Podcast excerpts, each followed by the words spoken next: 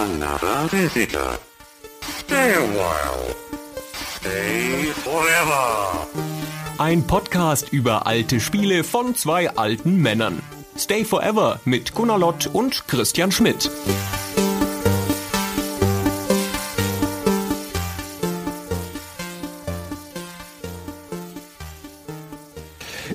Würde jetzt an dieser Stelle, wie immer, Hallo Christian sagen, aber ausnahmsweise schickt sich das mal nicht. Man begrüßt nämlich den Gast zuerst. Das ist eine Premiere in der Art, wie wir bislang Podcasts gemacht haben. Wir haben nämlich erstmals einen Gast dabei. Deswegen gilt es auch prompt nicht als reguläre Folge, sondern ist eine Sonderfolge. Und den Gast bitte ich aber, sich kurz mal selber vorzustellen. Hallo, Herr B. Ja, hallo. Hi, mein Name ist Boris und ich bin in deiner Xbox. Oh. Okay, Cut, Cut, wir brechen hier ab. Oh, okay, nicht gut. Ah, Ich sag noch, gebt ihm keinen Clown zum Frühstück. Ja. Boris, schön, dass du hier bist. Hallo Gunnar, schön, dass du da bist. Hallo Christian. Hey, hallo. Wir haben gedacht, wir machen mal was ganz anderes. Der Podcast ist ja bekanntermaßen, manche Leute würden sogar sagen, zu konsolenlastig. Also zu wenig konsolenlastig, eigentlich PC-lastig, eigentlich genau das Gegenteil von dem, was ich gesagt habe. Wie so oft. Wie so oft. eigentlich ist immer das Gegenteil richtig. Wir dachten, wir reparieren das jetzt mal in einem großen Schlag und machen eine Folge über eine Konsole. Und zwar über die Xbox 1, die uns aus verschiedenen Gründen nahe liegt. Also mir, Christian eher nicht Gar nicht, um genau zu sein. weil der mit Konsolen gar nichts am Hut hat. Und da dachten wir, laden wir uns mal einen Experten ein, nämlich den Boris, der damals, wenn ich das richtig in Erinnerung habe, den Start der Xbox 1 in Deutschland begleitet hat. Ist das überhaupt richtig? Oder haben wir dich umsonst eingeladen? nein, nein. Nein, ich habe tatsächlich dieses Xbox-Projekt sehr von Anfang an gesehen. Also ich war da schon im Boot so ein bisschen noch bevor die ersten Vorstellungen und so weiter waren und habe das in verschiedenen Rollen auch begleitet. Also ich bin seit drei Jahren erst von Xbox weg. Ich mache jetzt Windows, das große aufstrebende Betriebssystem, aber darüber wollen wir heute nicht reden. Nein, aber ähm, ich war zehn Jahre bei Xbox insgesamt und habe das von Anfang an mitgekriegt. Das ist schon wahr. Ich würde sagen, nachdem Boris so bescheiden ist und sich nur ganz kurz vorgestellt hat, übernehmen wir das nochmal kurz und erklären unseren Hörern auch nochmal, falls sie den Namen Boris Schneider-Jone noch nicht gehört haben, wer der Mann eigentlich ist. Für Gunnar und für mich eigentlich eine Selbstverständlichkeit, weil Boris gemeinsam mit Heinrich Lehnert eines unserer großen Vorbilder war. Zumindest für mich auch einer der Gründe, warum ich dann Spielejournalist geworden bin. Also ein Urgestein der deutschen Spielepresse. Korrigiere mich, Boris, wenn ich irgendwas Falsches sage, aber ich kenne dich seit Happy Computer und Powerplay-Zeiten, dann später insbesondere als Gründungsmitglied und Chefredakteur von der PC Player, meiner Leib- und Magenzeitschrift in den frühen 90ern. Und danach bist du dann zu Microsoft gegangen, wenn ich es richtig im Kopf habe. Richtig. Das Ironische an dieser ganzen Geschichte ist ja, ich bin Januar 1997 zu Microsoft gegangen, weil ich von den Spielen so ein bisschen die Schnauze voll hatte. Ich wollte nichts mehr mit Spielen zu tun haben. Ich wollte dort alt werden mit SQL-Server und Windows und Multimedia-Software auf CD-ROMs, Encarta, das große Lexikon. All diese Sachen wollte ich machen und bin dann ja so zwei Jahre später dann doch wieder bei Videospielen gelandet. Der eine oder andere, vor allem unsere treuen Hörer, mag Boris sonore Stimme auch schon kennen, denn wir hatten schon mal eine kurze Gastanekdote in unserem Day of the Tentacle Podcast. Und nun also eine ganze Folge, in der im Schwerpunkt Boris reden wird, weil Gunnar und ich das mehr oder weniger als Interviewfolge gedacht hatten, oder? Naja, wir nähern uns der Sache aus drei Seiten, dachten wir. Also Boris hat den Blick des Insiders, logischerweise auf die Xbox-Sache, weil er von Anfang an dabei war. Ich habe ja in der Zeit, als die Xbox kam in Deutschland, eine Konsolenzeitschrift gründen dürfen, nämlich die GamePro, und war deswegen mit dem ganzen Thema auch des Xbox-Launches relativ involviert, zumindest als journalistischer Beobachter. Und dann haben wir noch den Christian, der so ein bisschen als Vertreter des PC-Lagers der feindselige Beobachter ist, dachten wir. Der Trottel, ja, der Blick des Trottels, genau. genau so. Ne? Ich werde diese Rolle mit Inbrunst ausfüllen. Genau, aber dann lass uns, wie es nahe liegt, bei einem historischen Thema so ein bisschen der Chronologie folgen. Also wir dachten, wir beginnen sozusagen vor dem Launch der Xbox. Wir tragen das ein bisschen zusammen, ähm, erzählen so ein bisschen, was da so passiert ist, wie es dazu geführt hat, wie Microsoft überhaupt dazu kam, eine Konsole zu machen vielleicht. Und erzählen dann so ein bisschen die Geschichte der Xbox 1 und enden auf den ersten Tagen der Xbox 360. Genau dann, wenn ich wieder mitreden könnte, dann hört ihr auf. Wunderbar. Los geht's. Du so ein Späteinsteiger bist. Wo wollen wir anfangen, Boris? Was war dein erster Kontakt mit dem Wort Xbox? Der erste Kontakt mit dem Wort Xbox war wahrscheinlich in einem Konferenzraum irgendwo in Redmond bei Seattle, wo das Microsoft Hauptquartier ist, wo es jemand wahrscheinlich an ein Whiteboard geschrieben hat und wo es darum ging, wir machen hier was wirklich richtig, richtig Geheimes und wir brauchen deine Hilfe, weil ich tatsächlich schon Ende 99 für Microsoft an diesem Videospielethema gearbeitet habe. Und das war ja zwei Jahre, bevor das Gerät überhaupt rausgekommen ist. Das allererste, was ich für Xbox gemacht habe, war tatsächlich hier in Deutschland so gute zwei, drei Dutzend Gamer zu behelligen. Also Leute, die zu Hause Playstation spielten im Wesentlichen oder Dreamcast oder sowas. Die zu Hause zu besuchen und nachzuschauen, wie die spielen, was die spielen, wie das Nutzungsverhalten ist und insbesondere was sie stört an ihrer Konsole, was man da besser machen könnte, weil das so die ersten Planungsphasen waren für das Xbox-Projekt. Das habe ich eine Zeit lang gemacht. Das war so ein Nebenjob. Ich habe viel Marktforschung von Microsoft gemacht und habe da viel Informationen reingegeben, wie also der deutsche Markt, wie der europäische Markt funktionieren, was man sich da alles vorstellen könnte und so weiter. Ich war da nicht die einzige Infoquelle, das ist klar, aber ich habe da sehr viel für die Kollegen gemacht und bin dann auch, glaube ich, dass ich jetzt nichts Falsches sage, im Oktober, November 2000 dann umgesattelt, habe dann wirklich innerhalb von Microsoft im Xbox-Team angeheuert, als es dann losging mit den ersten Vorbereitungen für Pressearbeit, als es ein richtiges Projekt dann war und habe die PR später dann übernommen. Also es war so meine erste offizielle Aufgabe für Xbox, dann die Pressearbeit zu machen rund um den Launch. Also historisch in der Zeit, so um 99, 2000 rum, muss das ja gewesen sein, dieses an das Whiteboard malen, weil die Xbox wurde angekündigt im März 2000 auf der GTC damals. Ja. Und zu dem Zeitpunkt, als es angekündigt wurde, da war der Dreamcast relativ frisch draußen in allen Territorien, also in Japan schon ein Jahr lang und in den anderen westlichen Territorien jetzt ein paar Monate.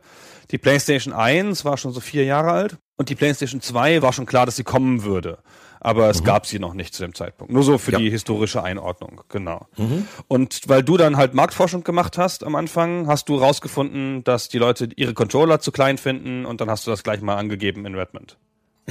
Nein, nicht die, Entschuldigung. Nein, nicht die Controller, aber die Controller-Kabel wenn man sich noch erinnert, eine Playstation, das Kabel war 1,40 Meter oder sowas lang oder 1,20 Meter und das meistverkaufte Zubehörteil in Europa für die Original Playstation waren Controller-Verlängerungskabel. Kein Witz. Weil in japanischen Wohnungen hat das funktioniert, in europäischen und auch amerikanischen Wohnungen überhaupt nicht. Und Xbox-Controller-Kabel waren irgendwie 3,20 Meter lang und hatten noch diesen Knickschutz, also diese Sollbruchstelle drin, dass man sie nicht aus Versehen kaputt machen konnte, wenn man drüber stolpert. Und da habe ich einen kleinen Anteil dran, an diesen langen Kabeln.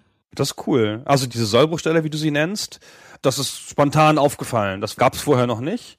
Und das fand ich ein total sinnvolles Feature, also eine total sinnvolle Ergänzung. Ja. Sehr schön.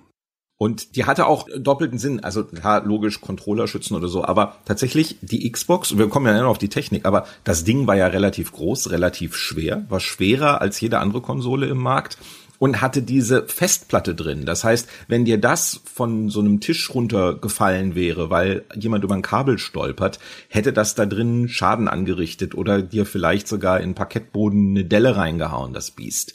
Anders als eine Playstation, die relativ leicht war. Und das war somit einer der Gründe auch, warum diese Sollbruchstelle da drin war. Lass warum war denn die Konsole so groß? Wegen der Festplatte? Und ich meine, das Netzteil war ja intern, was ja damals auch nicht immer gemacht wurde.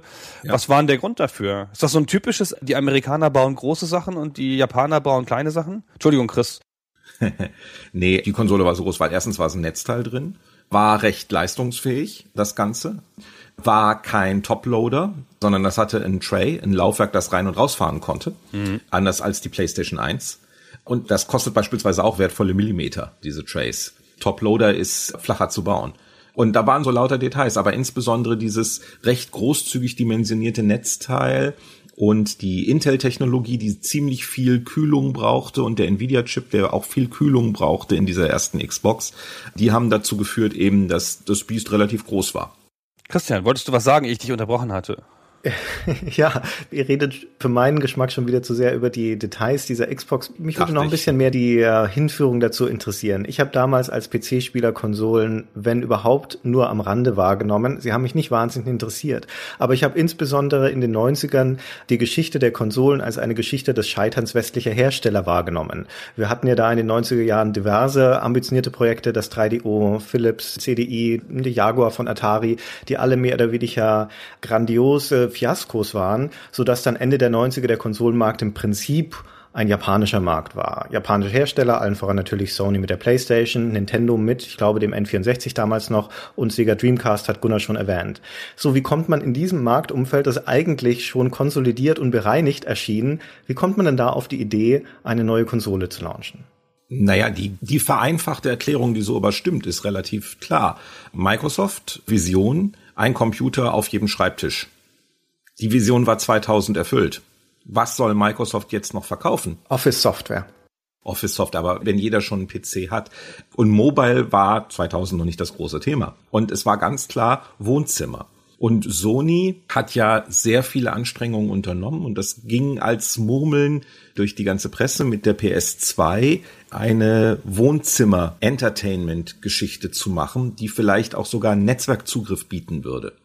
Und da wurde es dann interessant für Microsoft, weil natürlich so ein Ding im Wohnzimmer, das viele Dinge kann, das ein Chip hat, der so leistungsfähig ist, dass man großartige Spiele drauflaufen lassen kann, ist auch leistungsfähig genug, um irgendwelche anderen Computing-Sachen da drauf zu machen. Also so eine PlayStation 2 im Wohnzimmer wurde eine Bedrohung für Microsoft, im gesamten Entertainment-Bereich. Wenn die Japaner weiter den Markt beherrscht hätten, ohne Microsoft-Software einzusetzen, dann wäre halt Microsoft heute eine reine Office-Bude, bestenfalls. Das durfte halt nicht passieren. Also der Gedanke, dass man heute bei Microsoft also auch mit Spielen allgemein und so weiter immer noch was verbindet, ist halt darauf zurückzuführen, dass es diese Xbox gab. Das Ding kam ja aus zwei Richtungen. Es gab eine Gruppe innerhalb von Microsoft, die hat an einem sogenannten Windows Entertainment System oder Windows Entertainment Center gearbeitet.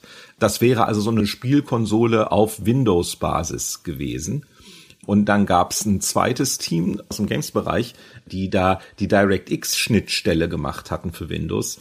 Die argumentierten, nee, wir strippen die Kiste runter, wir nehmen halt DirectX und so weiter alles mit und bauen aber eine Spielkonsole, die grandios einfach zu programmieren ist, weil all die tollen westlichen PC-Spieleprogrammierer können ihren PC-Code recht schnell darauf portieren, haben aber eine einheitliche Plattform. Auch da zu dem Zeitpunkt PC-Grafikkarten. Das Ganze war ja schon ganz gut im Rollen, so um 2000 rum. Aber du hattest immer noch eine riesige Bandbreite von Geräten. Windows, wenn wir vom Jahr 2000 reden, dann reden wir immer noch im Prinzip von der Windows 95 Architektur. Die Treiberarchitektur und so weiter. Es war so, damals sind die Kisten abgestürzt. Also wenn du heute einen Windows-PC hast, es passiert dir selten, egal was du drauf spielst, dass das Ding dir total wegcrasht. Das war im Jahr 2000 oder im Jahr, sagen wir, gehen wir nochmal zurück zu 97, war das schon anders. Neuer Grafikkartentreiber, neuer Soundkartentreiber, von Microsoft nicht auf Herz und Nieren getestet, sondern einfach da auf den Markt geworfen von den Dingern und wumms wieder Bluescreen. Konnte dir alles passieren. Also der Spiele-PC war keine besonders stabile Plattform. Er war sehr fragil und die Spielehersteller mussten immer an neue Treiber-Updates ran und so weiter. Da war so diese Idee zu sagen, all das, was die schon können, können die mitnehmen auf eine Spielkonsole mit gleicher Architektur, können sich aber gleichzeitig zurücklehnen, dass alle Spieler das gleiche Gerät haben mit der gleichen Performance. Und dann vermählt man das Beste bei der Welt, nämlich eine stabile Hardware-Plattform, die aber mit den Entwicklungstools von Windows programmiert werden kann. Und diese beiden Strömungen sind halt irgendwann bei Microsoft zusammengeflossen. Da gab es viele lange Grabenkämpfe in der Firma, wie das fertige Gerät aussehen soll, ob dann Windows drauf läuft, ein komplettes oder nicht. Das Ding hatte dann so einen Codenamen, weil es eben die Box war, auf der DirectX lief, also die Xbox. Und wie das so ist mit Codenamen, wenn man nicht gut aufpasst, dann setzen sie dich irgendwann mal so fest, dass du ihn dann weiter benutzen musst. Dasselbe ist ja äh, große Rennspielserie Project Gotham Racing. Warum heißt dieses Spiel Project Gotham Racing? Na, es war intern das Project Gotham Racing. Gotham als die fiktive Großstadt aller Batman in also Großstadtrennen. Und dummerweise haben sie das mal der Presse vorgestellt, als sie noch keinen finalen Namen hatten. Das ist halt unser Project Gotham Racing. Es war ja vorher MSR, Metropolis Street Racer. Daher kam das ja von der Dreamcast. Ja, und auch da ist der Codename dann hängen geblieben, weil die Presse hat halt groß darüber berichtet. Und was machst du dann? Gibst du dem Ding einen neuen Namen? Nein. Deswegen hat eine der vielleicht auch schönsten Rennspiele sehen, weil äh, also gerade das Dreier war wirklich brillant diesen total bekloppten Namen. Und so ähnlich war das mit Xbox. Da musste nämlich Microsoft dann auch ganz verzweifelt die Xbox-Namenrechte noch zusammenkaufen, weil es diverse Dinge gab, die Xbox hießen. Zum Beispiel, es gab so einen Klappkistenhersteller in den USA. Also du kennst diese Plastikkisten, die man zusammenklappen kann vom Kofferraum, mhm. wenn du einkaufst. Da gab es halt eine, die hieß Xbox. Und da musste man auch irgendwie die Namensrechte sich absichern und so. Es scheint ja auch echt schwierig zu sein, Konsolen zu benennen. Also man muss ja offenkundig ein Synonym von Game oder Spielen haben und ein Wort, das einen stationären Karton bezeichnet. Also Cube, Station, Box, ist ja alles irgendwie sehr in einem Rahmen, sonst verstehen es die Leute nicht. Sehr abgefahren, finde ich. Dass es nicht einen Fantasienamen haben könnte, wie, wie früher so. Pippin, Jaguar. Wii. Ja, Wii, yay. Ja, da sind fantasievolle Namen. Ich weiß noch, als die Konsole angekündigt wurde, also jetzt nach der ersten Ankündigung, als ich das schon ein bisschen gesetzt hatte, habe ich gedacht, Microsoft Xbox mit einem Nvidia-Chip. Wie bescheuert. Warum nennen die das nicht Nvidia Xbox? Das ist doch der viel geilere Markenname. Microsoft will sich doch niemand ins Wohnzimmer stellen. Und das ist ganz interessant, dass das ja heutzutage überhaupt gar kein Thema mehr ist. Also Microsoft ist ja auch viel breiter positioniert als Marke heutzutage in dieser Webwelt und so. Aber damals habe ich wirklich, und das war eine Diskussion, die man auch so im Kollegenkreis immer mal geführt hat, so, Microsoft im Wohnzimmer, nee. Das ist doch nicht die Marke dafür, das passt nicht. Da hätten sie eine Kunstmarke nehmen sollen. War das ein Thema damals oder war das wurscht, da müssen wir durch? Nee, das war umgekehrt, das war das Ziel. Bill Gates hat das Geld nur springen lassen, damit irgendwann mal Microsoft im Wohnzimmer steht. Muss man ganz ehrlich sagen. Also das ganze Projekt hätte ja keinen Sinn gemacht, wenn nachher niemand weiß, dass es von Microsoft ist. Die haben ja auch damals probiert, einen 3DO zu machen. Also ein 3DO zu machen im Sinne von, ah, wir spezifizieren diese Box und wir machen die Entwicklungssysteme und alles. Nur dann gehen wir zu Dell, dann gehen wir zu HP und die sollen das bauen und verkaufen. Und genauso wie 3DO dran gescheitert ist, dass wenn du das machst, du natürlich das Gerät als Panasonic mit Gewinn verkaufen willst, haben halt Dell und HP auch rumgerechnet und das Biest wäre halt sehr teuer geworden. Und du kannst das nur machen, wenn du sagst, ich habe die Mischkalkulation, ich hole mir das Geld über die Software wieder rein und über Lizenzen und baue dann die Hardware halt eben selbst und reich sie irgendwie durch, ohne großartig Geld dran zu verdienen.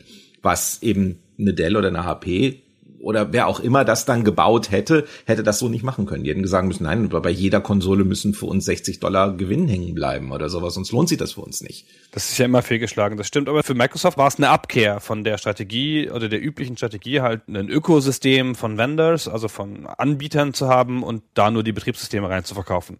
Ist ja auch ein relativ vergleichsweise risikoloses Geschäft.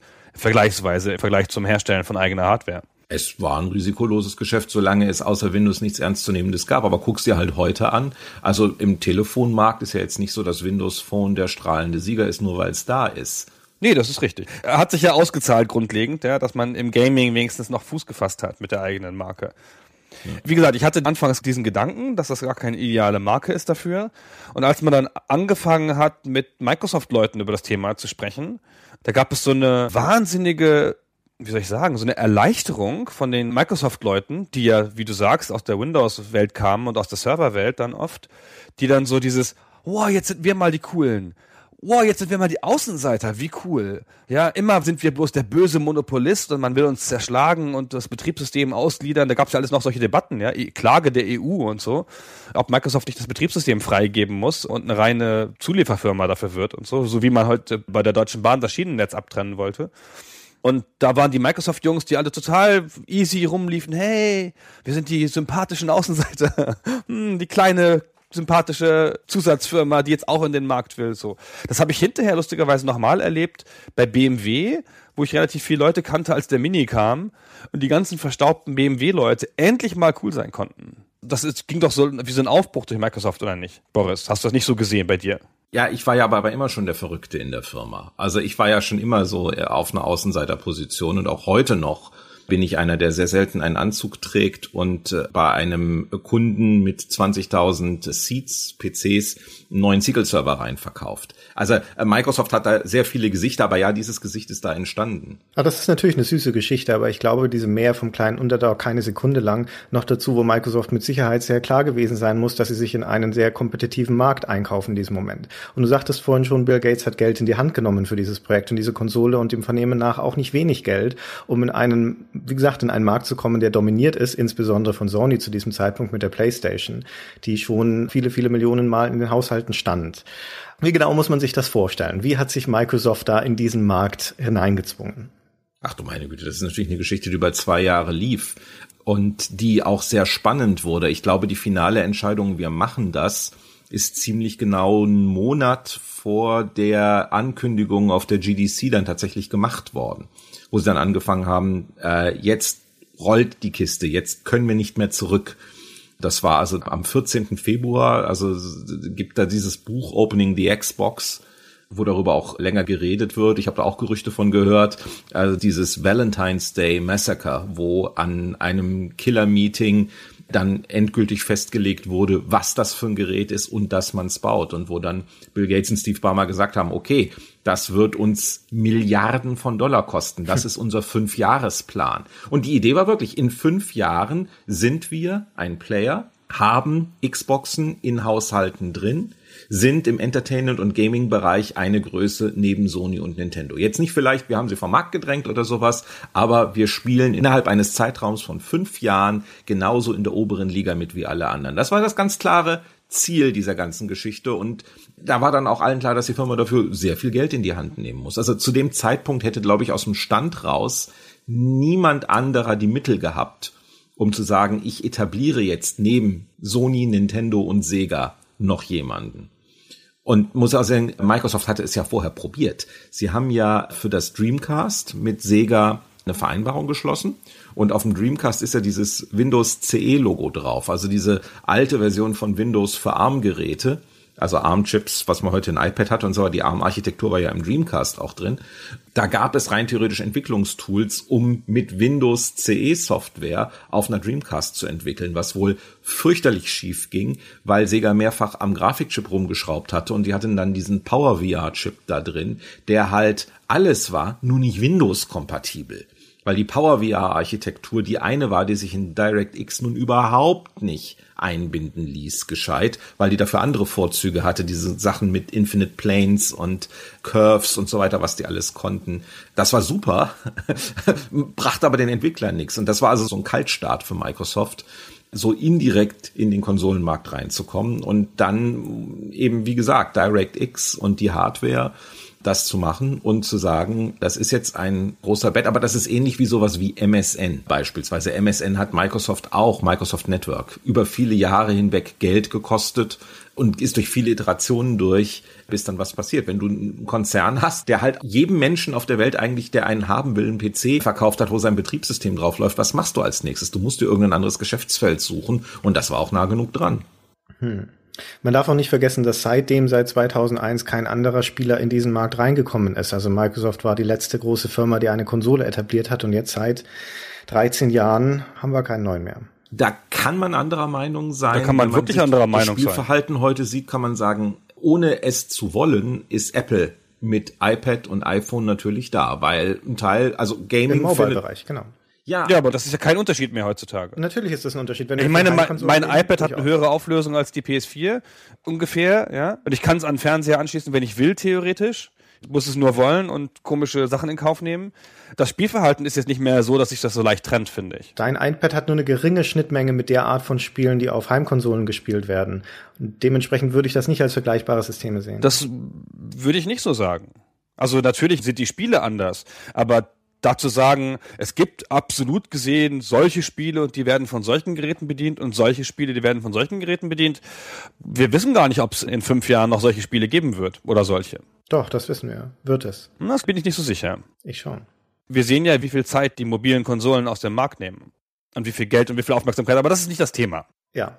Genau, lass uns da nicht abschweifen. Jedenfalls hat niemand mehr eine stationäre Konsole versucht seitdem. Und schon gar niemand aus dem Westen. Obwohl man. Oh ja? Ah, Uja, ja, stimmt. Eben, Uja gibt es, die Steamboxen mhm. kommen jetzt demnächst raus. Also es ist nicht so, dass es keine Versuche mehr gäbe. Es sind aber dann halt eher, also Uja ist ja ein Indie-Projekt. Steam würde ich jetzt nicht unbedingt als die Steamboxen als Indie-Projekt bezeichnen, aber die gibt's ja noch nicht. Also da muss man erst nochmal abwarten, ob das erfolgreich ist oder nicht. Ja gut, wir sind ein bisschen abgeschweift an der Stelle, finde ich. Also es war der nächste große Versuch eines westlichen Herstellers vor allen Dingen. Halten wir das mal fest. Und wie du sagst, Boris, natürlich, das ist was, was nur so ein Riesenkonzern stemmen kann. Was ich illustrieren wollte vorhin mit diesem Underdog-Ding, ist, dass es so ein Gefühl gab bei den Microsoft-Leuten. Das ging jetzt gar nicht darum, dass die sich wirklich als Underdogs dargestellt hätten, sind sie ja auch nicht per se, ja. Aber nichtsdestotrotz war da Sony der Platzhirsch. Und es hat einfach, glaube ich, den Leuten von Microsoft, dem Konzern, gut getan, mal nicht als Monopolist anzutreten oder aus der, einer Position der Stärke heraus, sondern sich das erarbeiten zu müssen. Und die Strategie von Microsoft, zumindest so wie man sie wahrnahm, war ja vielfältig. Natürlich gab es den großen Schlag, ja, also Entwicklerstudios kaufen, exklusive Titel baggern, fette Werbebudgets, all sowas subventionierte Konsole, logischerweise, all diese Sachen. Und es gab aber auch eine Annäherung an Entwickler, gerade an westliche Entwickler, an PC-Entwickler, der versucht, das so ein bisschen auch so alle einzusammeln, so einen westlichen Konsens herzustellen. Und nicht zu vergessen, einen Netzwerkport. Genau, und Netzwerkport, genau. Das hat sich ja noch ausgezahlt hinterher. Genau, aber gehen wir mal weiter in der Historie so. Also wir sind dann nach der Ankündigung und dann hat Boris das erfahren. Ich würde jetzt auch gerne mal ein Soundsample einspielen. Wir haben nämlich ein paar Sachen vorbereitet und traditionell wird bei Stay Forever werden immer episch lang vorher Soundsamples vorbereitet und dann vergessen einzuspielen. Deswegen hören wir uns jetzt hier mal kurz an, wie sich die Xbox überhaupt angehört hat. Also jetzt nicht innerhalb der Spiele, sondern vielleicht weiß es noch jemand, das hier, was jetzt kommt, ist der Startup-Sound, also das Geräusch, das die Konsole macht, wenn sie hochfährt.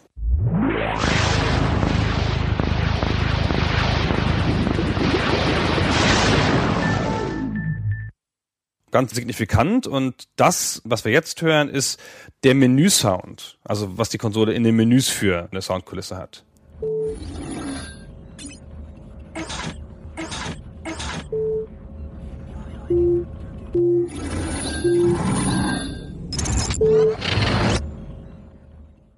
Das klingt ja sehr nach späten 90ern, das letztere. Jetzt so, so Chuck, Chuck, so metallische Sounds. Und wenn man das Menü noch vor Augen hat, das war auch alles so, so robotisch, so in grün und so Platten, die ineinander sich fügen, Hydraulik, angedeutete.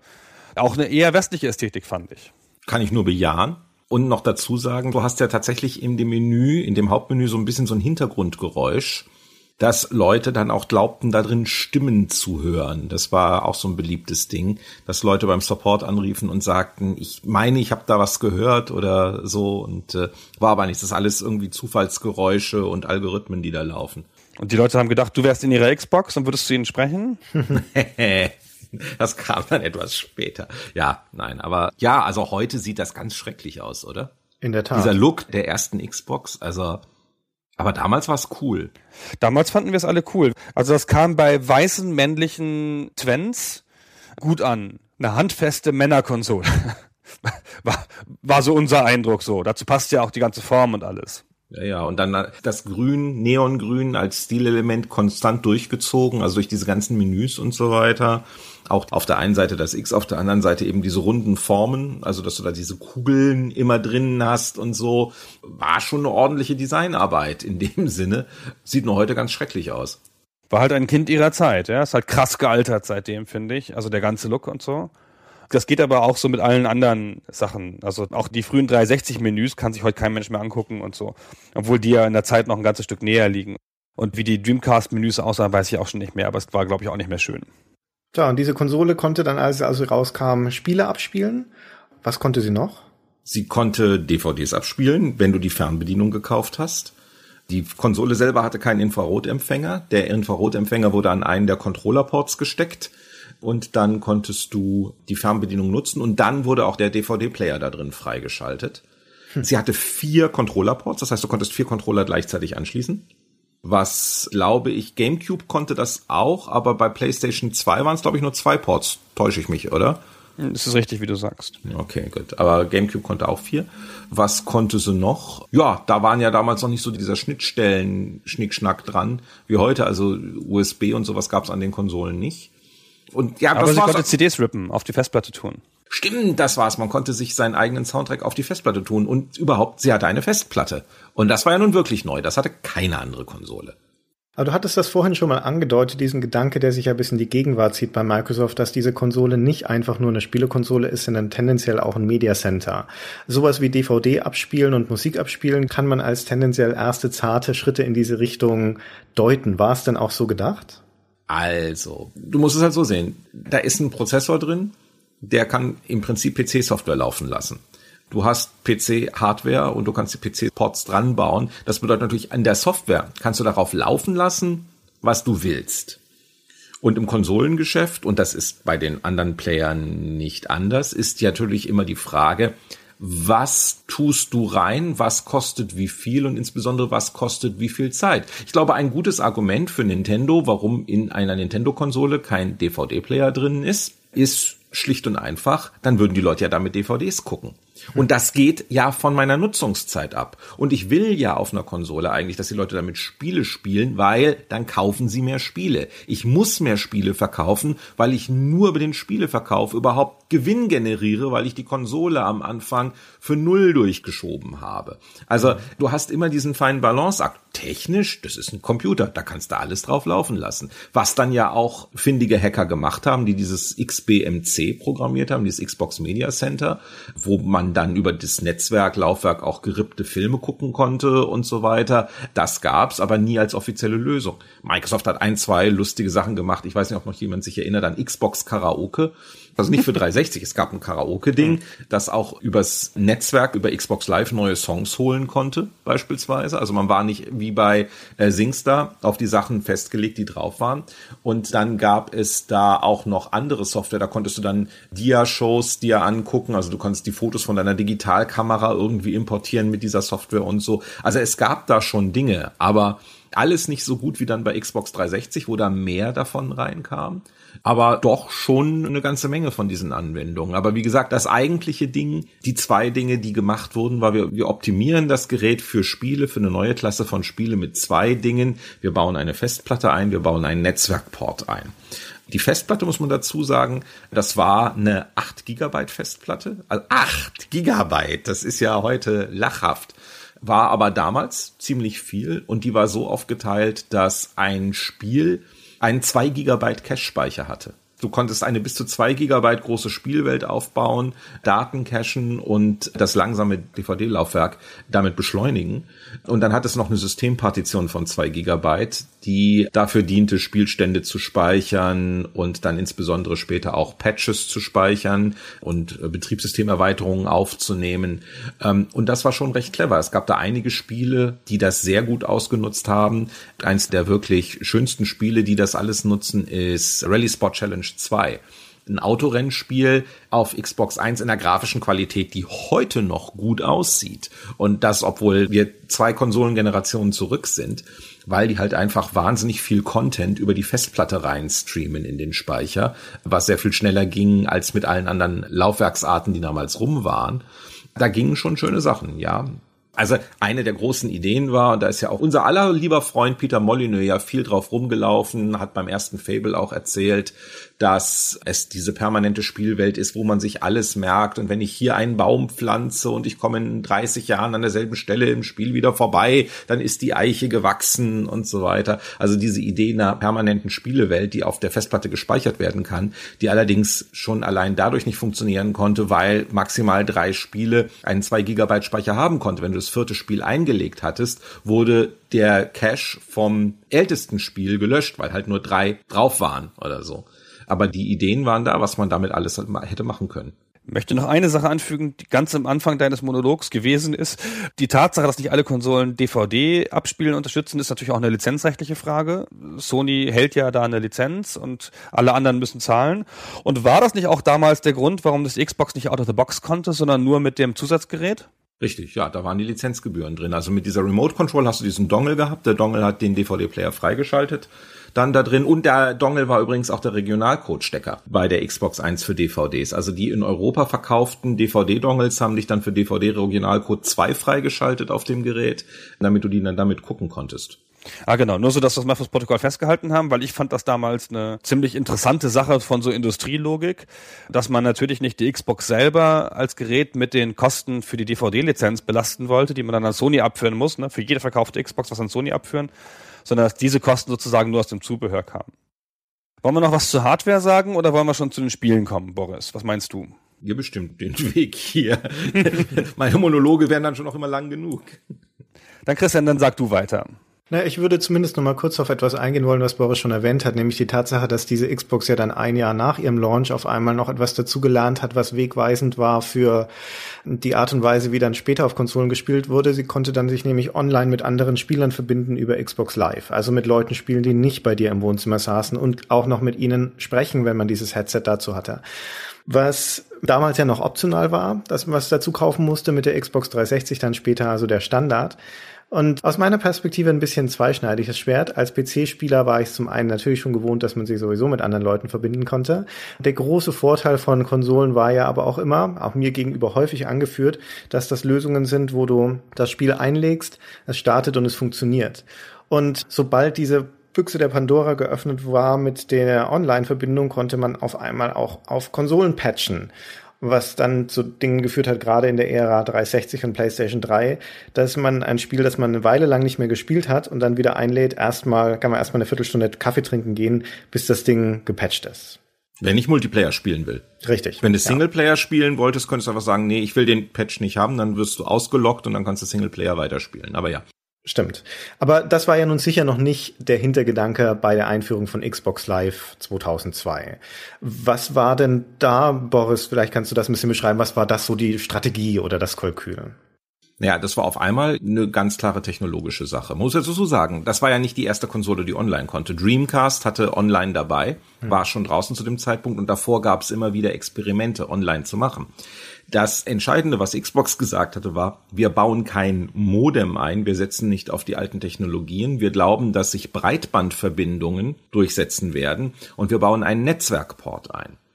Und mit dem Netzwerkport kann man erstmal lokales Networking machen. Und das ging von Tag eins. Du konntest vier Xbox-Konsolen nehmen, mit langen Netzwerkkabeln verbinden, à la LAN-Party, und du konntest Halo mit 16 Leuten spielen. Vier Spieler Splitscreen auf vier Konsolen, die miteinander geredet haben. Also mit billigen Netzwerkkabeln, das mal eben zu machen. So ein bisschen wie damals du Atari STs mit dem MIDI-Kabel vernetzen konntest für MIDI-Maze. Das war schon mal ziemlich unerhört, dass das mal eben so einfach ging. Und das haben ja mehrere Spiele gemacht, also auch einen Local Multiplayer Modus zu bringen. Aber dann zu sagen, wir bauen einen richtigen Online Service mit der Idee, dass du eine Identität über viele Spiele haben kannst und dass du dich mit deinen Freunden vernetzen kannst. Das ist erstmal technologisch gut. Da kann man spielerisch eine ganze Menge Sachen mitmachen. Online-Gaming vom PC krankt an genau denselben Sachen wie normales Gaming. Also, du hast nicht bei allen Leuten identische Hardware, du weißt nicht, wie die Framerate ist, du weißt nicht, was für Controller sie benutzen und solche Sachen. Das ist eine Geschichte, wo du sagst, hey, Online-Gaming mit Konsolen ist interessant, weil alle Leute haben dieselben Hardware-Voraussetzungen und einen ähnlichen Controller in der Hand. Und das macht diesen ganzen E-Sports-Bereich interessanter. Also das war für Gaming eine interessante Richtung, um Online-Spiele weiterzubringen, technologisch. Aber dann muss man sagen, es haben sicherlich ganz plumpe ökonomische Netzwerkeffekte eine Rolle gespielt, weil wenn du in so einem System bist und du spielst vier Spiele online mit deinen Freunden, und der fünfte Freund will sich auch noch eine Konsole kaufen. Selbst wenn es die gleichen Spiele sind, dann kauft er sich keine von einem anderen Hersteller, dann will er sich auch mit dir vernetzen. Das heißt, so ein Online-Netzwerk ist natürlich ein großer Multiplikator, um Leute in ein System zu holen und um ganze Klicken in einem System zu halten, also viele Freunde gemeinsam in ein System reinzuholen und die dann miteinander spielen zu lassen. Kostete das damals schon Abogebühr? Die Abogebühr ist, glaube ich, seit Tag eins von Xbox Live unverändert. Also der Gold-Level, also Multiplayer-Level, nicht einfach nur eine Identität haben, hat auch damals die berühmten 60 Euro im Jahr gekostet, von, vom ersten Tag an. Mhm. Das stimmt. Das war schon von Anfang an. Aber ich finde das ganz schwierig in der Historie auseinanderzukriegen, weil die Xbox Live heute was ganz anderes ist als Xbox Live damals. Weißt du noch, was die Start-Features waren? Das Start-Feature-Set, mit dem das auf den Markt gekommen ist? Ja, relativ einfach. Das Nummer eins Feature war Online-Chat über das Headset. Du hattest Xbox Live gekauft und in der ersten Packung, ich meine, die kamen 99 Euro, dieses Starter-Kit, da war das Headset dabei. Da war ein Spiel dabei, das war das Motorradrennen von THQ. Ich kann mich nicht mehr, MotoGP war es, glaube ich, in der Online-Variante nur. Und du hattest eben zwölf Monate Xbox Live da drin. Und du konntest innerhalb des Spiels mit den Leuten chatten über dieses Headset, das in den Controller eingesteckt wurde. Der Controller oben hatte zwei Schächte für bis zu zwei Memory Units, die man einstecken konnte. Die waren damals auch aller Nintendo im Controller drin und nicht in der Konsole. Und da konntest du dann online miteinander reden. Und das war wirklich clever. Das zweite Feature, das klingt heute absurd, so wie wir heute mit PCs spielen und so weiter. Nochmal, wir reden hier von der Zeit, da hatten viele Leute noch nicht mal Windows XP, sondern hatten Windows 95. Versuch dich mal unter Windows 95 irgendwie zu vernetzen. ISDN war noch ganz groß, was du mit ISDN mit KPI-Treibern und so weiter machen musstest, um irgendwo dich einwählen zu können. Also, und du hattest hier auf einmal eine Konsole mit dem Netzwerkport und die sagte, wenn du zu Hause ein Netzwerk hast, das mit dem Internet verbunden ist, steckst du diese Konsole ein, fertig. Keinerlei Konfiguration notwendig. Und das hat wirklich funktioniert. Ich erinnere mich, wir haben diese erste Pressetour gemacht mit Xbox Live da waren in mehreren Wohnungen, wir haben diese Pressetour in Wohnungen gemacht, wir haben gesagt, wir brauchen Wohnungen mit einem Breitband-Internetanschluss, also Leute, die damals schon DSL hatten. Und dann gehen wir da rein. Und es hat jedes Mal funktioniert. Ich bin in eine fremde Wohnung reingegangen, im Herbst 2001. Ich habe das Zeug dort hingestellt, die Xbox an den Router angeschlossen, fertig. Ich war online. Und das war unerhört. Das gab es damals tatsächlich. Heute, klar, logisch, WLAN-Keys oder so, aber Allein diese Tatsache, erst mit Windows XP Service Pack 2 gab es allgemeine WLAN-Treiber. Also Netzwerken war 2000, 2001, 2002 noch richtig hart. Ich erinnere mich an viele Meetings, die wir mit der Telekom gehabt haben um sicherzustellen, dass auf T-Online DSL das alles einwandfrei funktioniert, dass wir im Rahmen derer Parameter sind, so Sachen wie MTU-Size, dass das alles stimmt und so weiter, Net Traversal und so. Das hat Xbox alles abgefedert. Und das ist wirklich, glaube ich, die technologische Hochleistung, die in der ersten Xbox drinsteckt, dass Online-Gaming überhaupt einfach funktionierte, indem du einfach zwei Konsolen einstecktest und fertig. Mhm. Das stimmt. Also zumindest in meinem eher nerdigen Bekanntenkreis gab es durchaus auch dieses, ich bringe meine Xbox mit und besuche dich und wir machen dann irgendwas mit vernetzten Xboxen. Das gab es nicht so selten, wie man gedacht hätte. Ich bin halt Xbox Live-User der allerersten Stunde und fand das immer super. Ganz angenehm, wenn man natürlich einen Bekanntenkreis hat, der Xbox-lastig ist, was natürlich nicht jeder Bekanntenkreis der Welt ist dann war das total easy, weil die Freunde alle immer relativ verfügbar waren für Matches. Und es gab natürlich auch immer noch Matchmaking, logischerweise, um mit anderen Leuten zu spielen. Interessante Zeiten damals. Pioniertaten. Ja, aber jetzt frag doch mal was Kritisches. Ich stelle gerade fest, dass ich so, oh, toll und so weiter. Es war ja auch nicht alles toll. Aber ich kann jetzt auch nicht einfach so von mir aus sagen, oh, das war scheiße, aber frag doch mal was Kritisches. Ach, das hat doch die Historie entschieden über die Xbox 1. Ich meine, das ist eine Konsole, die hat den kürzesten Lebenszyklus aller größeren Konsolen gehabt. Man mhm. spricht ja immer in der Industrie vom Konsolenzyklus. Also es kommen halt mehrere Konsolen relativ gleichzeitig auf den Markt und dann kämpfen sie umeinander und einer gewinnt und dann endet der Konsolenzyklus und dann bringen alle wieder neue, so. Da hat Microsoft den kürzesten Konsolenzyklus aller Zeiten gemacht, indem sie sofort, relativ sofort, 2005 schon, nach der 2001 überhaupt erst erschienenen Xbox, die Xbox 360 angekündigt haben, die im Wesentlichen das dann gemacht hat, was die Xbox 1 schon versprochen hat. Alles das nur noch ausgereifter. Der hatte dann halt DVD gleich out of the box, musste man nicht extra dazu kaufen. Xbox Live fing dann langsam an, in einen wirklich sensationellen Zustand zu kommen. Dann kamen die Achievements, die ja in meinem Bekanntenkreis schwere Suchtfaktoren erzeugt haben. All diese Sachen mehr. Aber lass uns lass doch noch mal eine Sache dazu sagen zur Rezeption von der Xbox. Das ist ja an sich auch ein sehr interessantes Ich bin da noch nicht fertig mit der Xbox. Okay, nee, klar, wir, wir haben noch nicht mal mit den Spielen angefangen und sowas, aber genau. wir bewegen uns ja in Bekanntenkreisen und Freundeskreisen, die alle relativ spieleaffin drin sind und insbesondere mit zunehmendem Alter dann auch viele nostalgische Verklärungen haben und Erinnerungen an frühere Zeiten. Und da kommen dann auch in zunehmendem Maße so Retro-Sessions, wo man sagt, ach komm, wir setzen uns nochmal ins N64, spielen Mario Kart oder wir kramen die Dreamcast nochmal raus. Neulich war ich beim Freund, wir haben Shenmue gespielt und so weiter. Es ist mir noch nie untergekommen, noch nie, dass irgendjemand gesagt hat, ach komm, lass uns nochmal die Xbox spielen, die erste. Mein persönliches Gefühl ist, mag eine selektive Wahrnehmung sein, dass es da draußen unter all den Leuten, die die Dreamcast lieben und verehren, die sogar den GameCube mögen, von der PS1 gar nicht zu reden, dass es kaum jemanden gibt, der ein großes Herz für die Xbox hätte. Warum mag niemand die erste Xbox? Naja, so würde ich es nicht sehen. Aber beispielsweise, du kannst die Sachen nicht mehr online spielen. Microsoft hat irgendwann Xbox Live für die Xbox abgedreht. Das heißt, du kannst nur noch die Singleplayer-Sachen spielen.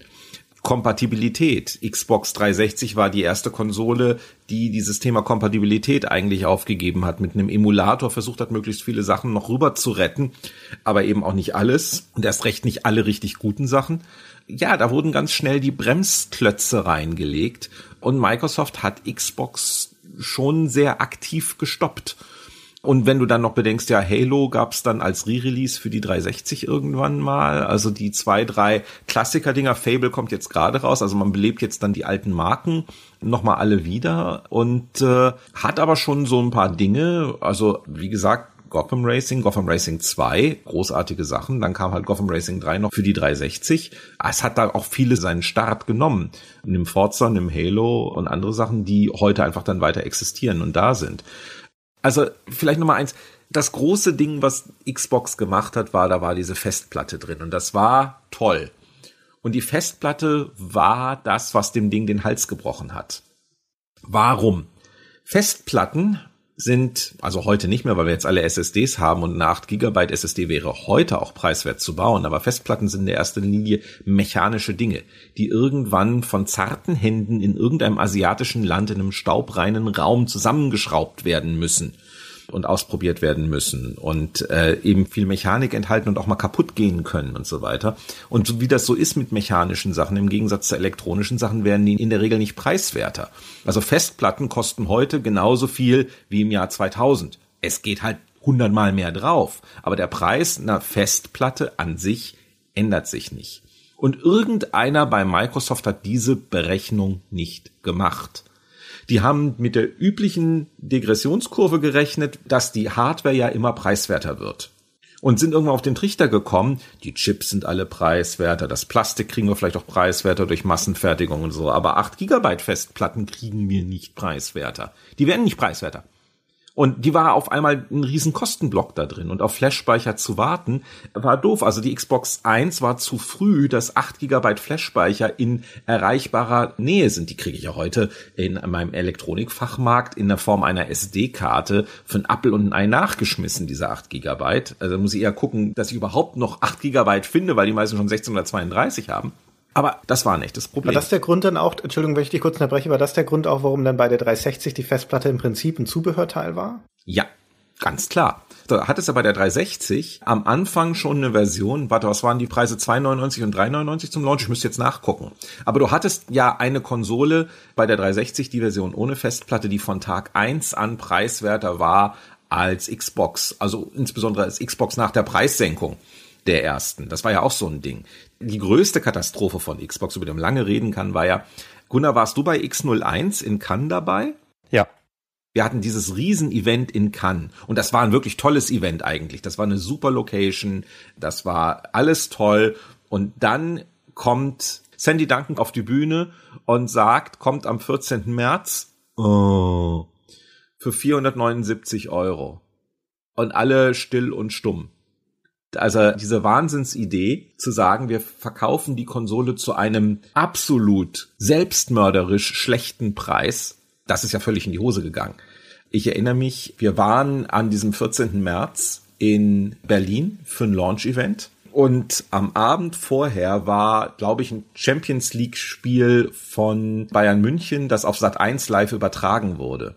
Und Mediamarkt hatte in diesem Champions League Spiel Werbung gebucht. Xbox ab morgen bei uns für 3,99. Weil der Mediamarkt war einer, der auch, wie viele andere auch, auch der eine oder andere intern gesagt, 479, das wird nie im Leben funktionieren. Und die haben ganz einfach knallhart den Schuss vor den Bug gesetzt in Deutschland, was natürlich den ganzen Handel durcheinander brachte. Das heißt, der ganze Launch, muss man ehrlich sagen, von Xbox 1 in Deutschland ist total in die Hose gegangen. Und dann sechs Wochen später gab es dann ja eine Preissenkung auf 2,99 und alle Erstkäufer wurden ja mit Spielen und Controllern im Wert von 180 Euro entschädigt. Das war also so die erste große Nummer, wo Xbox den Erstkunden nochmal sehr viel Geld nachinvestieren musste, damit die nicht gleich wieder abhauen. Wir sind vorhin zu schnell über den Launch gegangen, da gibt es noch so viel zu, zu sagen. In klassischer Fehlkalkulation eines westlichen Herstellers haben sie ja auch gedacht, diese Konsolenschlacht, die wird in Japan gewonnen. Da müssen wir gewinnen. Amerika, klar, haben wir eine Chance, wir sind ja Amerikaner und so. Aber in Japan müssen wir gewinnen und dann kam ja die Xbox, heutzutage bizarr, in Japan noch vor Europa raus. Und es gab große Anstrengungen von Microsoft, da in Japan erfolgreich zu sein. Und wie die Geschichte bewiesen hat, ist das ja spektakulär fehlgeschlagen. Also vielleicht erinnern wir uns noch kurz an die Verkaufszahlen der Xbox 1. 24 Millionen, 25 Millionen Stück ungefähr, davon 16 Millionen in Amerika, also durchaus in Amerika erfolgreicher Launch, erfolgreiche Konsole und im asiatischen Raum zwei Millionen und der Rest in Europa. Ja. Schon eine bittere Geschichte, obwohl es ja auch den Versuch gab mit Exklusivtiteln aus Japan und so und all dem, was dazugehört, ne? Rücktritt des japanischen Xbox-Chefs und solche Sachen. Da drängt sich natürlich die Frage auf, war die erste Xbox jetzt in ihrem Heimatmarkt einfach besonders stark oder war sie in den internationalen Märkten, also auch in Europa, besonders schwach? Naja, also erstens mal glaube ich, der Start in Europa, ja, ihr müsst jetzt doch fünf Monate warten. Das wurde ja auch recht kurzfristig angegeben. Am Anfang haben sie ja noch gesagt, oh, wir wollen einen weltweiten Launch. Das hat dann ja nicht geklappt. Dann der hohe Preis. Nintendo war zu dem Zeitpunkt mit GameCube draußen und PlayStation 2 hatte auch einen ganz, hatten die schon den Vorsprung? Genau, die waren schon draußen. Die waren schon draußen. Also die Situation in Europa für Xbox war nicht besonders gut und ich glaube, den europäischen Markt und den japanischen Markt haben die lieben Kollegen in Amerika völlig falsch eingeschätzt und hätten sie mal mehr auf mich und andere gehört, hätten sie es vielleicht auch anders gemacht. Ich rede mich hier gerade wieder um Kopf und Kragen. Ich bin ja eigentlich in ungekündigter Stellung bei Microsoft. Mal schauen, ob das dann noch in ein paar Tagen so ist. Aber klar, das ist völlig verbaselt worden. Die Geschichte wäre sicherlich anders gelaufen, hätten sie es andersrum gemacht. Aber umgekehrt muss man sagen, auch da wieder im Jahr 2000 dachten wir ja alle noch, Japan sei das große Land, wo ganz schrecklich viele tolle Spiele Spieleentwicklung herkam, weil Nintendo und auch Sega waren Powerhouses. Es gab sehr viel Third-Party-Software, die weltweit wahnsinnig erfolgreich war. Und man brauchte die japanischen Entwickler. Die japanischen Entwickler waren ja damals Anders als eine Capcom heute. Wenn du Capcom heute fragst, sagen sie klar, wir müssen Resident Evil programmieren, das in Europa und USA einschlägt wie eine Bombe und verkauft wie nix. Aber eine Capcom im Jahr 2000, 2001, 2002 hat gesagt, wir machen Spiele für den tollen japanischen Markt und dann gucken wir mal, ob die sich woanders auf der Welt auch noch gut verkaufen, dann ist das das Sahnehäubchen. Also diese Denke hat sich ja da sehr massiv umdrehen müssen auch. Aber deswegen hat Microsoft in Japan wie blöde investiert, weil sonst wären die japanischen Entwickler nicht gekommen, die man aber gebraucht hat, weil man die Software der japanischen Entwickler auch für den westlichen Markt brauchte. Es hat ja nur so mittel geklappt. Ich finde, wenn man jetzt über die Xbox nachdenkt in der Retrospektive, ist das eine Konsole, die sich definiert durch westliche Spiele. Ja. Und das ist ja auch die besondere Stärke. Aber ich wollte noch eine Sache zu Christian sagen vorhin, ehe wir gleich zu den Spielen kommen. Das ist ja ein längeres Kapitel. Die Xbox ist jetzt nicht die Konsole, die man vielleicht noch mal rausholt, um daran zu viert irgendwas zu spielen. Die hat aber bei uns im Bekanntenkreis überall lange überdauert, also auch weit in die Xbox 360 Regionen einfach als, wie der Boris schon sagte, als Media Center, dann in der gemoddeten Version.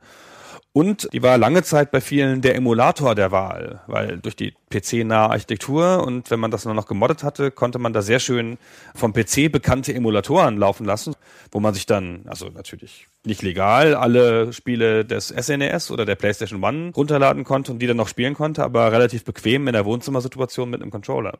Also hatte die dann schon noch ihre Funktion und tatsächlich gibt es ein Spiel, ein einziges Spiel, das man immer mal wieder rauskramt, wenn man es denn besitzt, weil es eine Sammleredition ist um daran nochmal die Xbox zu erproben und das ist Steel Battalion. Aber dazu, dazu kommen wir nochmal. Ich finde, das hat auch eine ästhetische Komponente. Wieder subjektiver Eindruck, aber die Xbox ist die hässlichste Konsole, die ich kenne. Und sie hat dazu natürlich auch noch einen ausgesprochen hässlichen Controller. Einen, den du vorhin, Gunnar, ja auch schon spöttisch erwähnt hattest. Also wie kam es überhaupt zu dieser Art des Controllers, Boris, falls du das weißt? Und was für einen Einfluss hatte das auf den Erfolg der Konsole? Lass uns kurz noch erwähnen, was das für ein Controller war. Der erste Xbox-Controller, den kennt ja heute keiner mehr. Der war halt sehr groß so, und spezifisch auch in Japan wurde halt beklagt, dass der zu groß sei und zu schwer sei. Und der gilt als einer der bescheuertsten Controller ever. Wurde vom Game Informer 2001 zum Fehlschlag des Jahres gewählt und hält im Guinness Buch der Rekorde den Eintrag für den größten Controller an einer Videospielkonsole. Boris, deine Marktforschung war's. Jein, na, in dem Fall war es nicht ich das lange Kabel. Marktforschung war es aber allerdings. Damals ging das ja los. In Japan wurde die Konsole ausgeliefert mit dem Controller S der war kleiner. Der kam dann auch später nach Europa und der Controller wurde weltweit auch später ausgetauscht gegen Controller S. Das war nach anderthalb Jahren oder zwei Jahren der Standard-Controller. Der erste Xbox-Controller, so absurd das jetzt klingen mag, wenn man ihn sieht, ist wissenschaftlich betrachtet der ergonomischste Spiele-Controller, den es gibt für eine Konsole. Ich habe das auf Pressetouren gemacht. Du machst den Test. Sagst den Leuten, mach die Augen zu, halt die Hände in die Luft und tu so, als ob du einen Controller hältst. Wenn du dann in diese Hände den alten Xbox-Controller reingleiten lässt, passt's. Diese Sony PlayStation Controller, den ersten noch vor dem DualShock, die sind klein und krüppelig. Bei aller Freundschaft, damit verbrichst du dir die Finger. Wir haben uns nur einfach alle dran gewöhnt und die Gamer waren alle dran gewöhnt. Microsoft hat diese normative Kraft des Faktischen unterschätzt, dass Leute gesagt haben, Controller müssen diese Größe haben, sondern hat einfach gesagt, wir bringen der Welt Heil und Glück, indem wir den bequemsten, entspannendsten, fingerfreundlichsten Controller aller Zeiten bauen, der in eine Hand eines typischen 16 bis 25-jährigen Mannes perfekt reinpasst und ist damit halt voll auf die Schnauze gefallen. Aber der war wirklich gut. Er war halt nur größer als alle anderen und das wurde nicht akzeptiert. Ich fand den auch nicht so schlimm damals. Aber es ist natürlich so, dass als wir dann auch den S hatten, das war schon eine Offenbarung. Also ich finde, der Controller S, auf dem basiert ja alles, was bislang an Microsoft-Controllern gekommen ist, war dann schon der beste Controller eindeutig, den es gab damals sieht man ja auch, hat sich bis heute durchgesetzt und also mir fällt es heute noch schwer, PlayStation Controller anzufassen, weil die mir zu spielerig vorkommen und zu leicht. Also insofern hat Microsoft das dann ja historisch doch noch richtig gemacht. Aber gab es da keine Fokusgruppen zu? Sogar uns wohlwollenden deutschen Redakteuren kam der Controller zwar cool vor, aber zu schwer. Und ja. wir waren ja immerhin Männer und weiße Männer. Ja, ja, ja. Ja, aber wer Marktforschung macht, weiß ja auch, dass es immer so ist, dass wenn du Leute fragst, was wollen sie haben, kriegst du andere Antworten als das, was sie tatsächlich nachher kaufen werden. Und das war da auch so eine Sache, dass natürlich, wenn man die Leute so führend fragt, ist der nicht viel bequemer? Sagen natürlich, oh ja, jetzt wo sie sagen, super Sache. Also, ja, nur das steht dann halt nicht auf der Packung drauf. Achtung, der Controller kommt Ihnen schwer vor, ist aber wahnsinnig bequem. das sieht dann halt keiner. Also, das ist sicherlich getestet worden, aber wenn du bei diesen Tests halt nicht aufpasst und nicht so richtig Blindtests machst und so, dann wirst du sowas nicht erfahren wo sich ja an solchen Sachen immer so die Schlachten entscheiden und so an Controllern. Das ist ja interessant, finde ich, dass damals war es ja auch noch eine Zeit, wo man na gut, dann hinterher kam es mit der Wii wieder, aber wo der Controller nicht definiert war. So, also man konnte den Controller so machen oder so machen. Nintendo hat den auch jedes Mal anders gemacht und so. Und heutzutage hat sich ja dieses sehr ähnliche Layout des Microsoft Controllers oder des Xbox Controllers und der PlayStation Controller. Die Bedienelemente sind ja gleich. Es ist ja jetzt nur noch ästhetische Unterschiede. Aber damals hatte man den Eindruck, da kann man auch noch größere Experimente machen. Ja, aber das ist sicherlich auch wiederum dem geschuldet, dass du natürlich den Spieleentwicklern eine Plattform geben musst. Also Xbox, wenn wir nachher auf die Spiele zu sprechen kommen, aber stellt ja, glaube ich, so mit den Punkt da, wo der First-Person-Shooter auf Konsole so richtig durchgestartet ist. Und wenn First-Person-Shooter auf einer Konsole dein wesentliches Verkaufsding ist, dann brauchst du einen Controller mit genau diesen Tasten und genau diesen Sticks. Stimmt, das geht ja heute nicht mehr anders. Christian, hast du noch was anderes oder wollen wir zu den Spielen kommen? Lass uns mal ruhig zu den Spielen kommen. Als PC-Spieler ist natürlich vor allem interessant die Feststellung auch nochmal, dass Microsoft ja damals durchaus ein etablierter Player im Spielebereich war, bevor sie also in den Konsolenmarkt gegangen sind. Die hatten ja Microsoft Game Studios, die hatten auch Entwicklerstudios an sich gebunden, insbesondere Ensemble mit der sehr erfolgreichen Age of Empires Serie, Digital Anvil, Freelancer und so weiter. Und dann kam also nun auch die eigene Hardware mit auf den Markt. Boris, wie hat sich das denn eigentlich auf die Game Studios ausgewirkt, also auf die Spieleentwicklung von Microsoft? Naja, es sind natürlich logischerweise Studios dazugekommen, die dann entsprechend Software abgeliefert haben dafür. Es wurde halt viel eingekauft, sozusagen. Also du hattest Bizarre Creations, das waren die, die vorher für Sega Metropolis Street Racer gemacht hatten. Du hattest Bungie, die Microsoft eingekauft hatte. Bungie war eigentlich ein Mac-Laden, der sehr viel für Mac gemacht hat. Halo wurde, glaube ich, auch schon mal auf einer Mac-Expo das erste Mal gezeigt, laufend auf dem Macintosh, wo die ersten Warthogs durch die Gegend fuhren und so weiter. Dann hat Microsoft die Bude gekauft und gesagt, ihr macht jetzt eine Konsolenversion. Und die hatten, glaube ich, auch anderthalb Jahre dann noch Zeit oder sowas, bei dem eigentlich schon sehr weit fortgeschrittenen Spiel, dann da was draus zu machen. Dann gab's in Salt Lake City die Leute, die aus Access Software rauskamen, die das Golf gemacht hatten, also Links und Microsoft Golf und so, die machten dieses Snowboarding-Spiel namens Amt. Und dann die Verrückten von Oddworld, die eingekauft wurden, um das nächste Oddworld-Spiel, da gab's ja schon eins auf PlayStation vorher, für die Xbox zu bauen. Das große japanische Vorzeigeprojekt war ja, glaube ich, Dead or Alive 3 das auch so behandelt wurde wie ein Microsoft-Titel vom Marketing her und so weiter. Und damit waren die internen Sachen schon ganz gut dran und dann hattest du halt äh, da relativ viel eingekauft. Also es gab jetzt wenig interne Microsoft Studios, die was machen. Blitz Games macht noch, wie hieß dieses Partyspiel, das so Fusion Frenzy, das es da gab. Aber das war jetzt nicht so, dass Ensemble von Tag eins an da gearbeitet hat. Die wollten halt auch irgendwas machen. Und Halo Wars kam dann halt irgendwann mal. Das war sozusagen das Ensemble-Ding dann endlich. Das war aber schon Xbox 360-Zeitalter. Also dieser Traum, PC-Software schnell anzupassen, der war da nicht. Also die etablierten Marken von Microsoft, ein Flight Simulator und Age of Empires, hat's ja nicht auf die Konsole geschafft. Sondern da wurde schon klar in Konsolenmaßstäben gedacht. Bungie, du sagtest das schon, kam vom Mac her, die Marathon-Serie und das Halo war tatsächlich auch für den PC angekündigt. Wir waren damals bei der GameStar, ich glaube Petra war es, wenn ich mich recht erinnere, auf einer Preview-Veranstaltung, wo wir das das erste Mal gesehen haben. Es muss, ich schätze mal, ich war Anfang da. 2000 oder Ende 99 gewesen Ich war sein. da. Du warst da? Ah, umso besser. Da hatten sie also dieses neue Spiel gezeigt, Halo, das ausgezeichnet aussah, also das uns weggeblasen hat damals von der grafischen Qualität und von dem, was sie vorhatten, vor allem weil man auch mit diesem Buggy rumfahren konnte in dieser großen Welt. Und wir freuten uns sehr darauf, da ein neues Aber gezeigt haben sie es auf dem Mac übrigens. Ich bin mir nicht mehr sicher, ob das, was du meinst mit Petra, nicht später war. Kann das sein, erste, war, ja. wo sie es gezeigt haben, haben sie es auf dem Mac gezeigt und es war als PC-Spiel angekündigt. Mhm. Das war ja von Anfang an sensationell, jeder wusste es. Es war ganz klar, dass es super werden würde. Und dann haben wir das halt auch relativ groß angekündigt in der GameStar. Christian, bitte jetzt weiter. Ich wollte das nur ergänzen. Ich war schon fertig und dann kam die große Enttäuschung aus unserer Sicht. Es kommt gar nicht für den PC und auch nicht für den Mac, sondern es wurde aufgekauft und ist jetzt ein Exklusivtitel für die Xbox. Wie sich dann letztendlich rausgestellt hat, ein sensationeller Coup für Microsoft. Ja, kann man nicht anders sagen. Also nichts hat Xbox so sehr definiert wie Halo. Das hat sich da gegenseitig befruchtet und ich glaube, das hat auch Halo sehr gut getan, weil die Bungie-Leute tatsächlich den Controller in die Hand nehmen mussten. Es gab damals mehr oder minder nur ein Spiel, wo man wirklich sagte, da flutschte dieses First Person mit einem Controller richtig und das war GoldenEye von Rare. Und ansonsten war das ganz klar in PC-Hand, dieses ganze Ding. Und alles, was da kam, waren irgendwie Konvertierungen. Timesplitters gab's noch.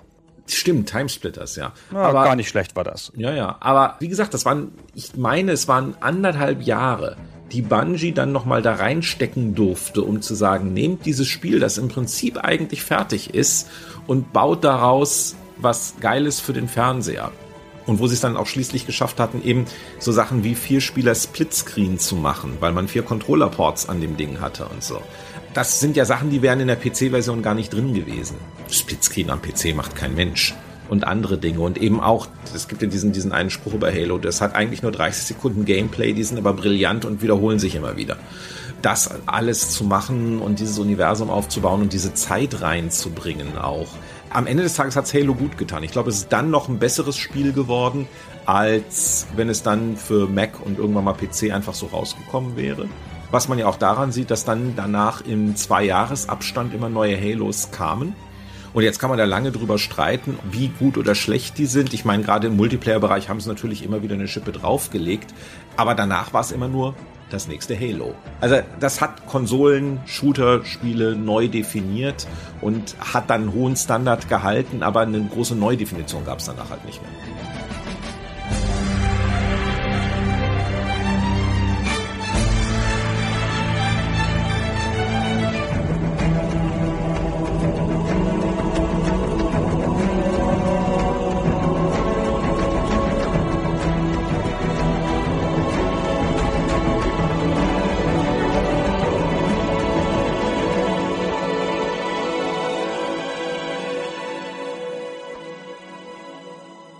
Glaube ein bisschen, dass es der Xbox Fluch und Segen war. Also es hat die Xbox überhaupt auf die Landkarte gebracht, weil es halt einfach ein sensationelles Spiel war und weil es eins der beliebteren Genres zugänglich gemacht hat für die Konsolen mit den bekannten Auswirkungen.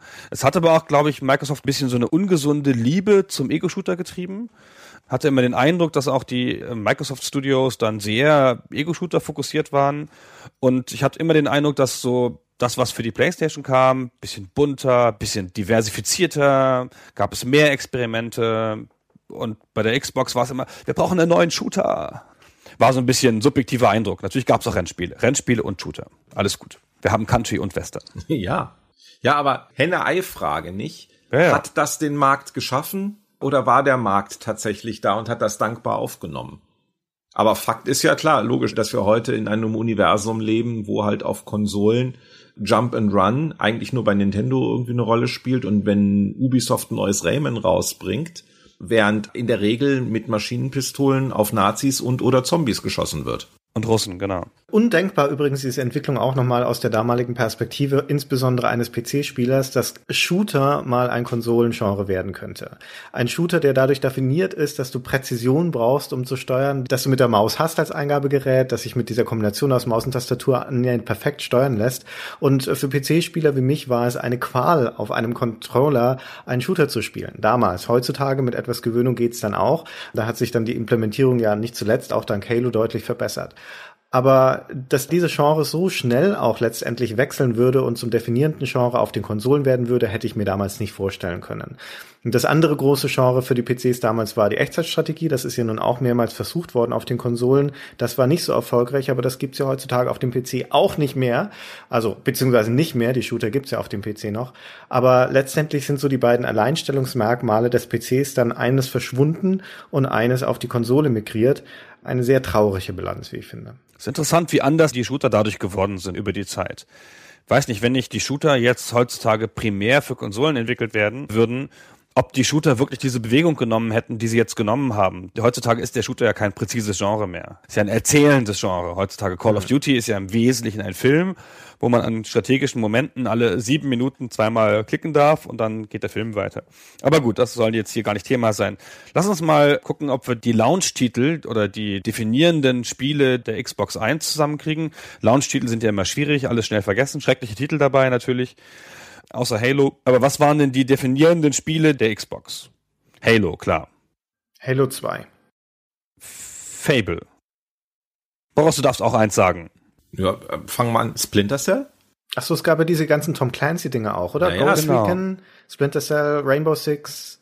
Kam das früher auf der Xbox? Splinter Cell begann auf Xbox, wenn ich mich nicht täusche. Genau, das weiß ich noch wie heute. Das war nämlich ganz cool aus Redakteursperspektive. Ubisoft hat nämlich gesagt, es wäre ein Exklusivtitel und käme nur für die Xbox. Das haben wir natürlich keine Sekunde geglaubt, weil Ubisoft ist halt Ubisoft. Die haben uns aber ins Gesicht gelogen. Und wir haben dann immer in der Zeitschrift geschrieben, angekündigt für Xbox, Termin, keine Ahnung, äh, erstes Quartal und haben dann einfach stumpf dahinter geschrieben, drittes Quartal die anderen Konsolen. Weil wahrscheinlich halbjähriger Exklusivdeal könnte ja sein, haben wir einfach gemacht.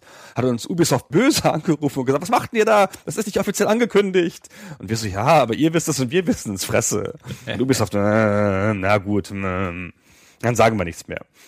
Also stimmt, deswegen habe ich das schon wieder vergessen. Die kamen dann natürlich relativ bald, tatsächlich logischerweise in relativ identischer Form.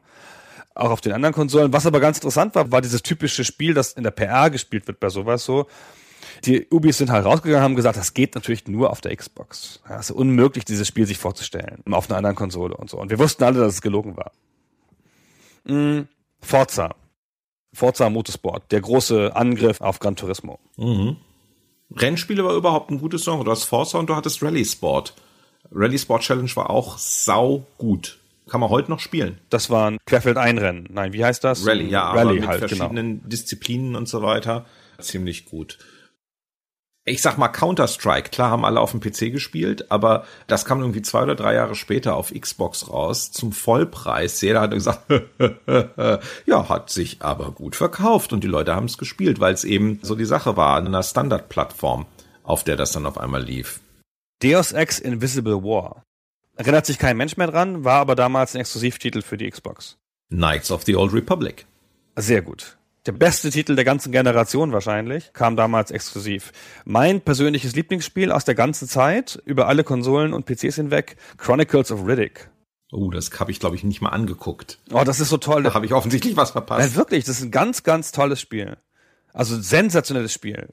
Kann ich stundenlang drüber reden. Da machen wir noch mal einen Podcast drüber, Christian. Das Spiel ist gut, das stimmt, ja. Aber natürlich hauptsächlich auf dem PC. Ja, natürlich auch am PC, ja klar. Ja, zwei andere Sachen, also so nach dem Motto, zum Glück jetzt irgendwie wiederbelebt durch andere Versionen, aber damals waren das eben Xbox-exklusive Titel. Psychonauts von Tim Schafer Mhm. und Beyond Good and Evil. oh.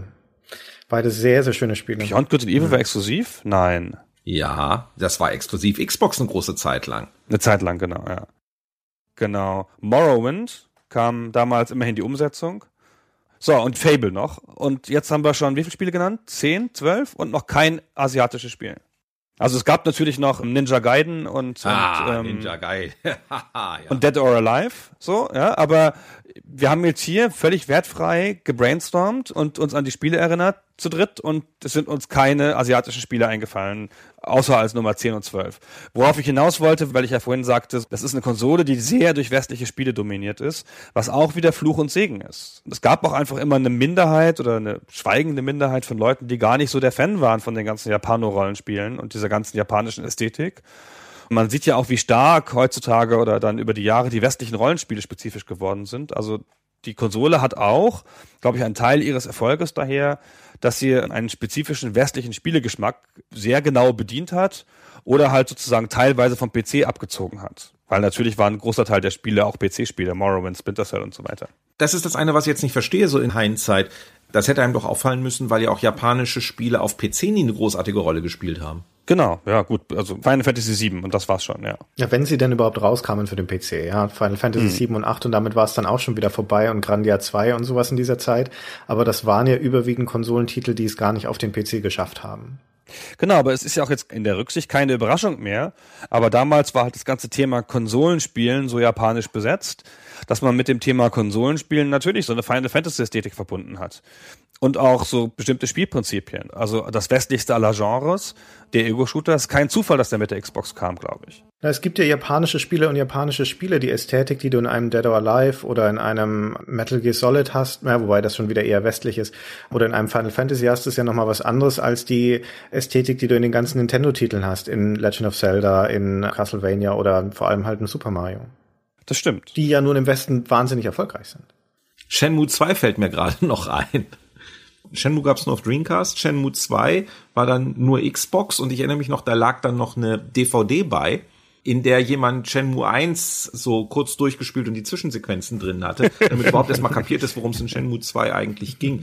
Und ich erinnere mich noch düster, das war ein großes Problem, weil wir stellten auf einmal fest, scheiße, wir haben eine DVD drin, das Ding muss noch durch eine FSK-Prüfung durch, weil die USK diese DVD nicht freigeben kann. Weil die hat nichts Interaktives, es ist nur ein Film. Ah. Christian, ja, das stimmt natürlich. Aber ich sage ja auch nicht, dass die nicht erfolgreich sind im Westen. Sind ja sehr erfolgreich, diese Spiele. Ich sage nur, dass das so definiert war. Also meinetwegen diese Spielarten östlicher Ästhetik. Und dass es vielleicht darunter so ein Bedürfnis gegeben hat nach Konsolenspielen, die eher einer westlichen Ästhetik folgen. Und dass das halt sozusagen dann zu der Zeit halt nicht bedient wurde.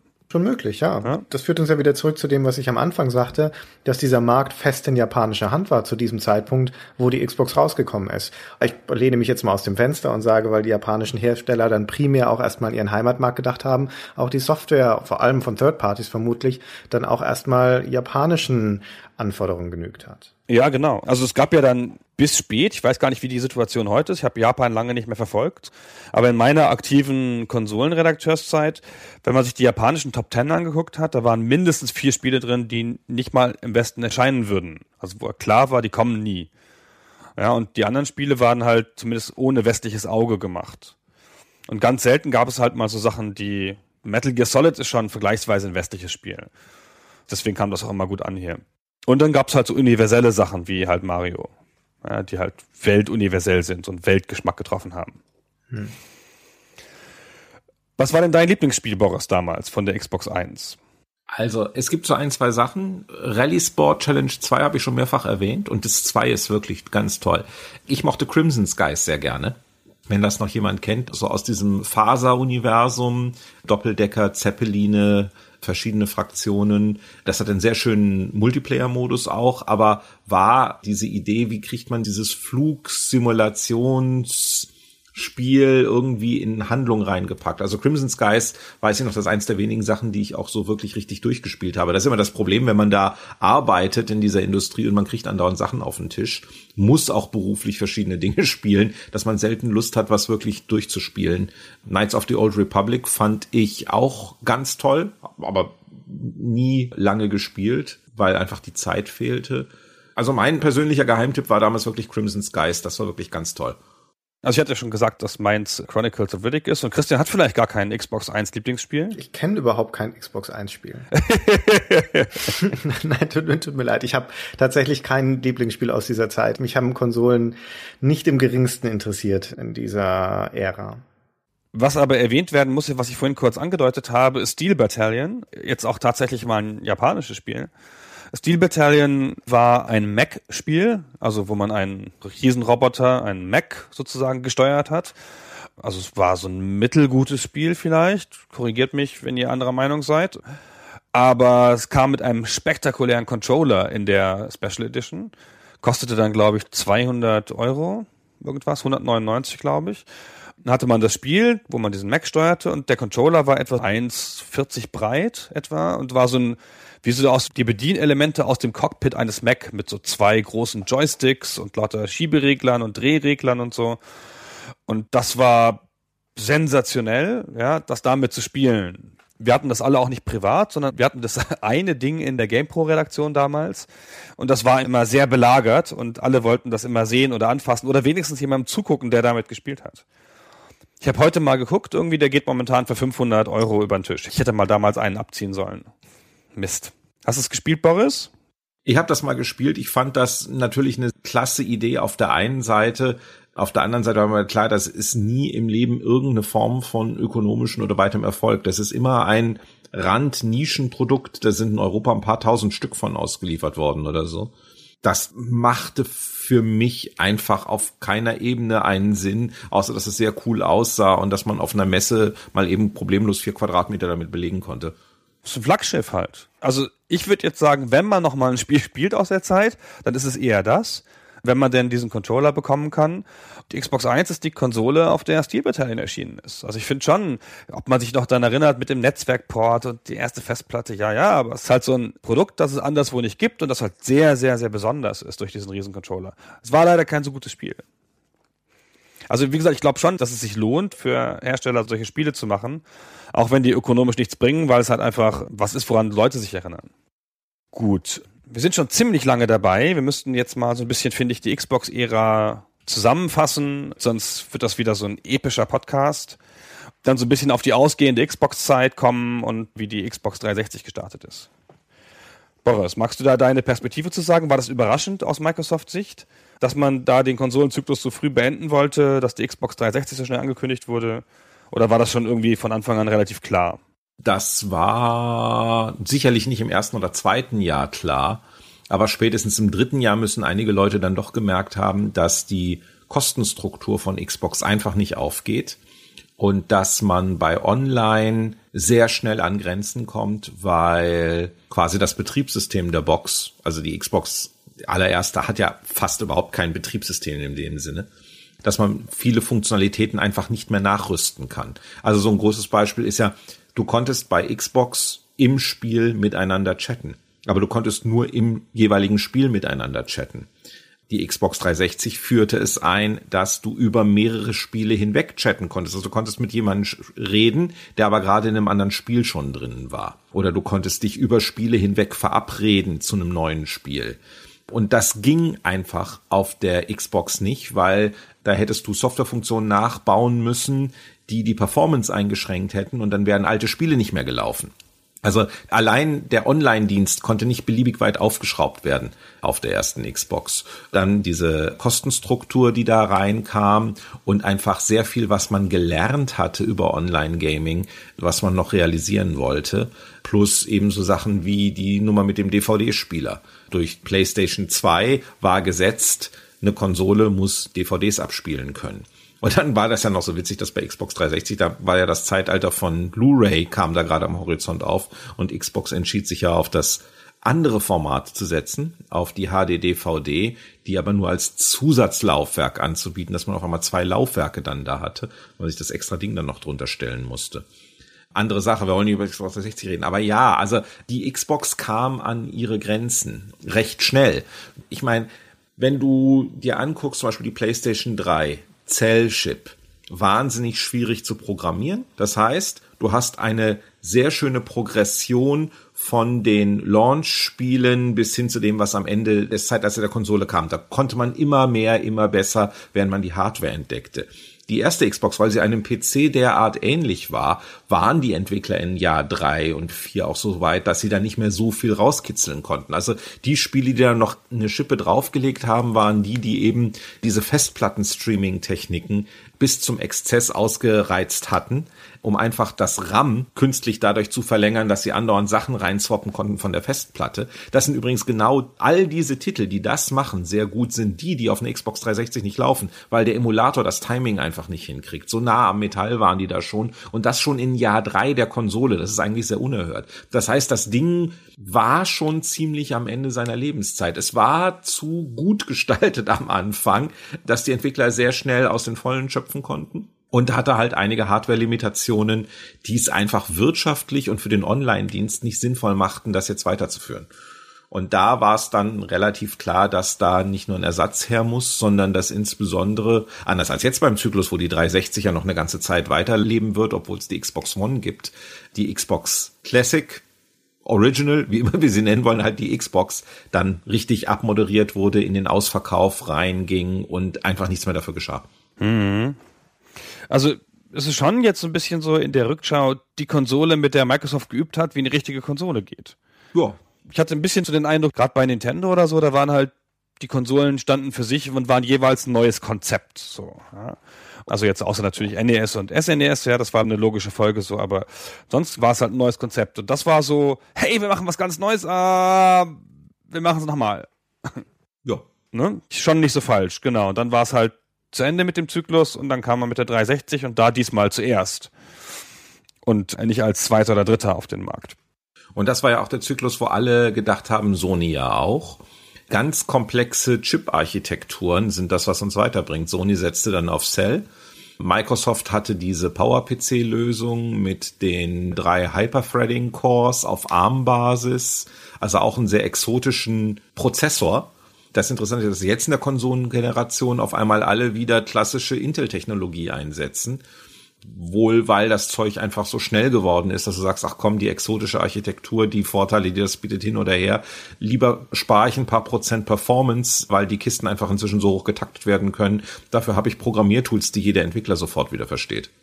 Das ist sicherlich richtig. Heutzutage ist ja auch bei den PCs so, wenn man sich entsinnt, vor 10, 15, 20 Jahren hat man ständig die PCs nachrüsten müssen, um mit den Spielen mitzuhalten. Heutzutage kaufst du irgendeinen PC bei Aldi, keine Ahnung, gibt's da noch PCs? Ja. Und liegst ganz gut im Rennen, wenn du nicht so ein High-End-Spiel machst oder so, ja. Und zwar auch mit einem PC vom letzten Jahr bist du heute noch ganz gut im Rennen. Und ich glaube, bei den Spielen gibt's nicht mehr so einen krassen Willen zur Innovation oder zum Fotorealismus oder so. Und man ist da heutzutage mit Standard-Hardware ganz anders aufgestellt als noch vor den Jahren. Wie nennt man denn bei Microsoft die Xbox? Also Xbox. die alte, einfach Xbox und dann, dann denkt man doch wieder, man spricht von der anderen Xbox.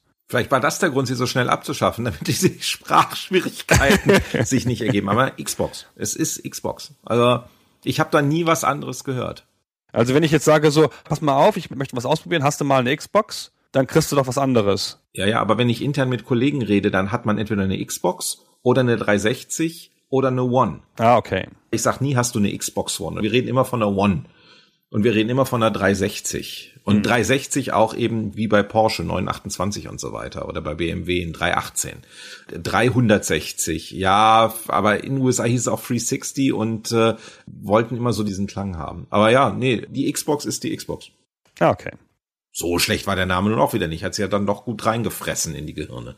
Ja, ist ein kurzer Name und so. Und ein X drin. Sachen mit X sind ja immer cool gewesen. Da. Der Internet Explorer zum Beispiel. Jetzt sind die Sachen mit I cool. Ja, aber auch schon nicht mehr.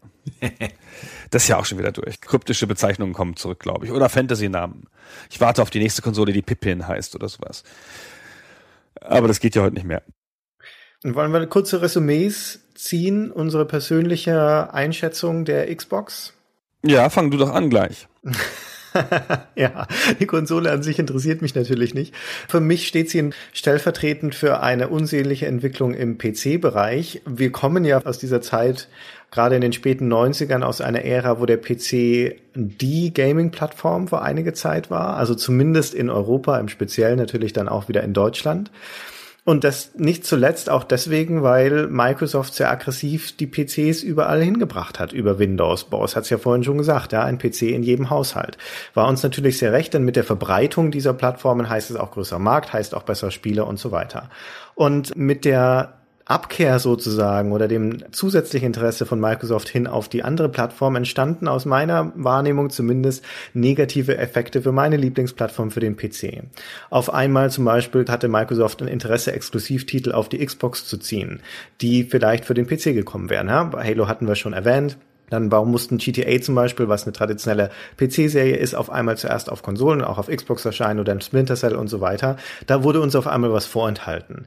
Dann hatte man den Eindruck, dass Microsoft nicht mehr dieses starke Interesse hat, die Schnittstellen wie zum Beispiel DirectX weiterzuentwickeln und damit die Grafikqualität auf dem PC zu verbessern, weil ja eigentlich die Xbox als Vorzeigekonsole auch das Hardware-Trendsettende und Grafik-Trendsettende System sein sollte. Es gab dann auch mit der 2000er ja noch diesen Versuch, Versuch, ein bisschen halbherzig mit Games for Windows erstens so ein Branding zu finden für die Spielepackungen, dass die auch alle gleich aussehen. Zweitens dann natürlich auch dieses System zu etablieren mit dem Multiplayer-Plattform und Kopierschutz und sogar noch ein Shop mit dabei, wenn ich mich recht erinnere, was für wahnsinnig viel Frust gesorgt hat auf PC-Spielerseite, weil es so umständlich zu installieren war und weil es als Ballast empfunden wurde, noch dazu als DRM-Gängelung, was ja sowieso für die PC-Spieler ein Hasswort ist. Also wir waren Mitte der 2000er, Ende der 2000er richtig schlecht zu sprechen auf Microsoft. Auch deswegen, weil wir das Gefühl hatten, wir leiden unter der Xbox. Ah. Insofern kann ich sie nicht leiden. Eine Dreckskonsole, ich habe es immer gesagt. Dann mache ich mal weiter. Für mich war, hatte die Xbox so eine berufliche prägende Entwicklung eingeleitet, weil ich war ja Redakteur bei der GameStar zu der Zeit, als die Xbox angekündigt wurde und dann kam ja mit der Xbox bei IDG, unserem damaligen Arbeitgeber, der Wunsch auf, eine Konsolenzeitschrift zu machen, komplementär. Der Wunsch, das zu tun, kam schon sehr damit zusammen, dass Microsoft eine Konsole macht. Microsoft war ein alter Verbündeter von IDG, großer Anzeigenkunde, ne, mit PC Welt und so. War es ja auch ein Feind man Zeit lang, weil es da kritische Berichterstattung gab, aber Microsoft, das war eine Firma, die kannte man, die hat so reagiert, wie man sich die vorstellte, man wusste die zu nehmen, man kannte da Leute und so.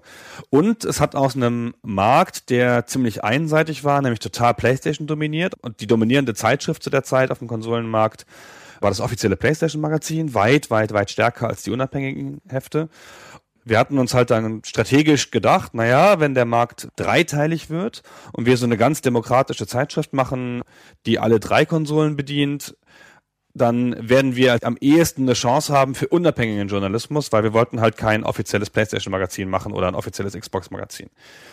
Und das hat mir dann die Chance gegeben auf meine erste Chefredaktion. Sonst wäre das, wenn es diese Zeitschrift nicht gegeben hätte und IDG diese Rationale nicht, nicht gefunden hätte, diese Zeitschrift zu machen, dann wäre ich ja möglicherweise da nicht Chefredakteur geworden. Und wer weiß, wann ich dann geworden wäre. Und insofern bin ich da der Xbox dankbar und wir haben dann auch relativ viel Xbox-Berichterstattung gemacht in der GamePro, weil einfach für uns Microsoft so als Partner viel leichter zu erreichen war als die japanischen Konzerne, die wir als entweder restriktiv, das war Nintendo, oder arrogant, das war Sony wahrgenommen haben. Mit Microsoft war es immer relativ easy. So, mein Take. Zwei sehr, sehr unterschiedliche Sichtweisen auf, auf eine Konsole. Boris, deine jetzt. Also was soll ich da groß sagen? Ich habe zehn Jahre meines Lebens mit Xbox verbracht. Das prägt natürlich ein bisschen. Es hat einen Riesenspaß gemacht. Also gerade diese ersten Jahre als Underdog mit der neuen Konsole zu erzählen, was man anders macht als die anderen. Und dieses ganze Thema rund um Xbox Live und einfach diese Geschichte, dass das funktionierte dass ich tatsächlich diese Konsole in DSL-Anschluss einstecken kann und rums, ich habe diese Online-Spiele. Das war wirklich ganz toll und da behaupte ich auch immer, da hat Microsoft die Konsolenwelt tatsächlich weitergebracht. Also Online-Gaming auf Konsole, wenn Microsoft es nicht angefasst hätte, wäre heute bei weitem nicht da, wo es ist. Wenn nicht eine westliche Firma das Thema angegangen hätte auf diese Art und Weise. Also insofern prägend für die Industrie, in guten wie in schlechten Zeiten, sehr prägend für mich. Ein guter Teil meines Berufslebens ist dafür draufgegangen und ich bin da auch nicht äh, traurig drum. Großer Spaß. Wird's auch wieder machen. Und irgendwer hat die historische Verantwortung, den Prozess eingeleitet zu haben, der alle meine Freunde zu Achievement-Huren gemacht hat. Da bist du bestimmt irgendwie nicht dran unschuldig, Boris. Nee, ja, das waren die Zeiten von Jay Allard. Der hat diese, also eines Tages machen wir nochmal einen Xbox 360 Podcast und dafür heben wir uns das jetzt auf, oder? Gute Idee. Ja, ja, vor allen Dingen müssen da noch acht Jahre ins Land gehen, bevor die 360 alt genug ist. da kann ich dann auch endlich mitreden, weil die 360 war meine erste Konsole, meine erste eigene Konsole, meinen Einstieg in die Konsolenzeit. Verspätet. Das schneiden wir raus, Christian, sonst wirkst du so weich nachdem du eben so hart und männlich gewirkt hast in deiner Ablehnung. Ich habe auch eine Träne gerade in den Augen, wenn ich daran denke. Ja, das ist mein Baby. Nicht nur die erste Konsole, sondern auch die einzige Konsole, die ich bisher hatte. Aber ja. Dann verbleiben wir hier an dieser Stelle. Uns bleibt uns bei den Hörern, die bis hierhin mitgehört haben und noch nicht eingeschlafen oder ins Koma gesunken sind, uns zu bedanken fürs Zuhören und natürlich uns zu bedanken bei Boris, der sich Zeit genommen hat, hier mit uns ein bisschen zu quatschen. Vielen Dank, Boris, und gerne mal wieder. Richtig, ganz herzlichen Dank. Ja, ich fühle mich so ein bisschen schuldig, weil gerade Christian heute so wenig gesagt hat und ich höre doch immer so gern, was er sagt in diesem Podcast. Ich sag sonst immer zu viel. Da ist es eine ganz ausgleichende Gerechtigkeit, wenn ich heute mal ein bisschen weniger sage. Aber ich hatte leider auch nicht so viel beizutragen. Ja, wir machen noch viel mehr Konsolen-Podcasts. Das wird super. Mm, ja. Ich sehe endlich Licht am ja. Ende des Tunnels. Ah, machen wir einen Konsolenspiele-Podcast, einen Jump'n'Run-Podcast. Wir können durchaus Konsolenspiele-Podcasts machen, weil ich interessanterweise einen Haufen Konsolenspiele gespielt habe, aber entweder als PC-Version oder als emulierte Version auf dem PC. Und das ist ja viel besser, weil dann kann man ja speichern. Oh, Wenn ihr noch mal einen Podcast machen wollt zu Config Sys und Auto Exec Bat, da wäre ich gern oh, mit super. dabei. das können wir echt mal machen. Das ist eine schöne Idee. Ja, einen ganz kurzen. Also wirklich so ein wie schwer wir es hatten und so. Und dann so exemplarische Arbeitsschritte nacherzählen. So ein bisschen was mhm. auch Lustiges und so. Das wäre bestimmt cool. Bootmenü einrichten und so. Aber das waren ja schon die Luxuszeiten dann später. Ja. Das können wir in der Tat mal machen. Okay, also Boris, nochmal herzlichen Dank dafür, dass du hier ähm, bei uns teilgenommen hast, dass du dir so viel Zeit dafür genommen hast und sehr interessante Anekdoten erzählt. Gucken wir mal, ob du demnächst noch bei Microsoft arbeitest. Ansonsten, ihr zahlt ja gut, oder? Mhm. ja, ja, genau. Wir stellen dich als fest. Ne? wir beteiligen dich zu, an unseren Einnahmen, sagen wir so. da versprechen wir da nicht zu viel, genau. Also dann, tschüss ihr zwei. Tschüss. Ciao.